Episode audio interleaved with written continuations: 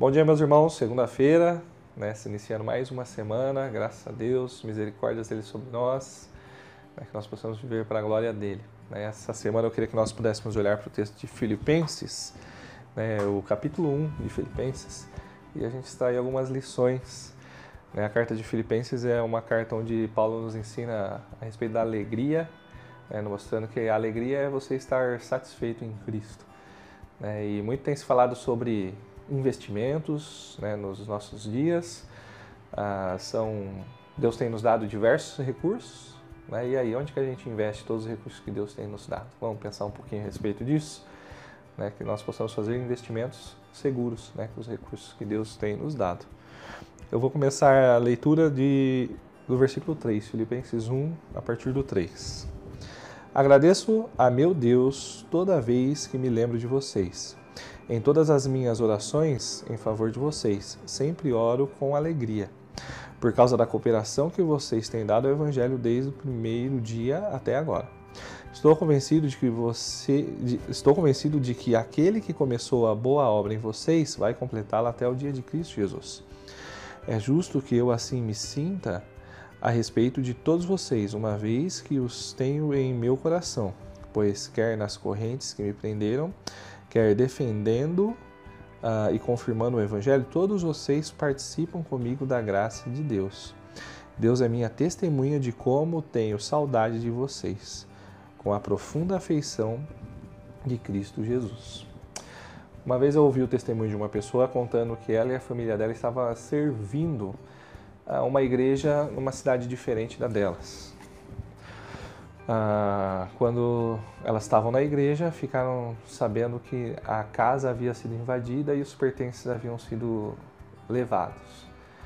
Né, a igreja de origem deles ficou sabendo disso né, e prontamente ah, providenciou né, uma oferta para amparar aqueles irmãos e eles terem então seus, seus, ah, seus recursos, seus pertences eh, ressarcidos.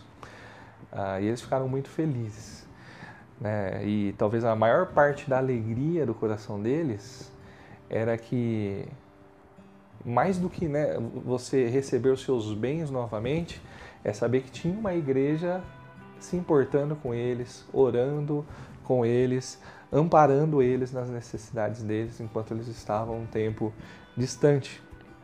E no texto de hoje nós vemos Paulo ah, nos mostrando como ah, esses relacionamentos sadios, né, sustentados em Cristo, eles são extremamente importantes.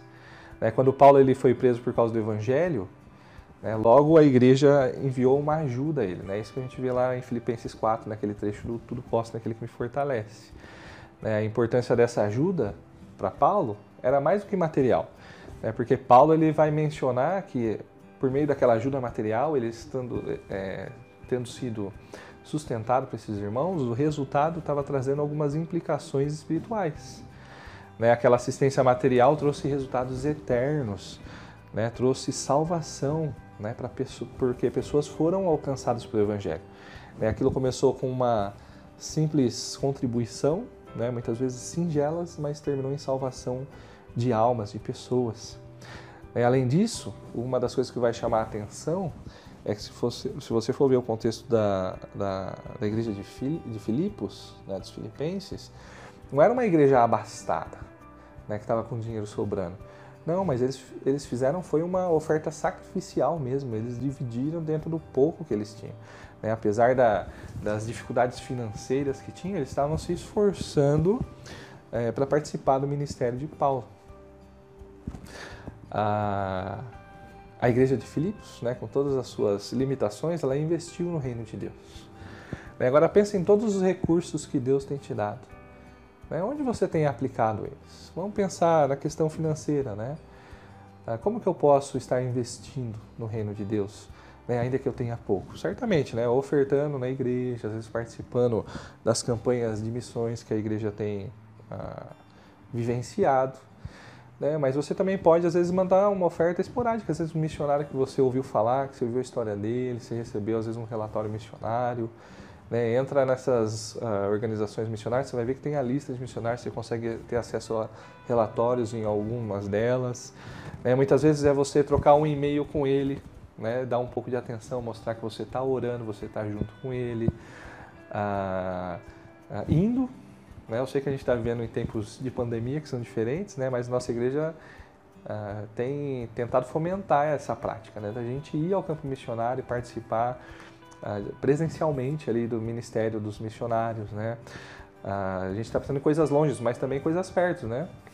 Por exemplo, chama o pastor Roni para tomar um lanche lá na sua casa, né? um dia ouvir com ele uh, o ministério dele, quais são as necessidades dele, orar com ele. Uh, falei pastor Roni para não atuar em causa própria, né? Mas a gente precisa aprender a investir no reino de Cristo, né? Muitas vezes é o nosso irmãozinho, né, do lado, que está sentado do lado da nossa igreja, está passando por alguma situação que você pode ser o instrumento de Deus para abençoar a vida dele tá? que você possa investir os seus recursos de maneira segura, né? investir no reino de Deus, onde os tesouros uh, são para a eternidade. Deus te abençoe, meu irmão.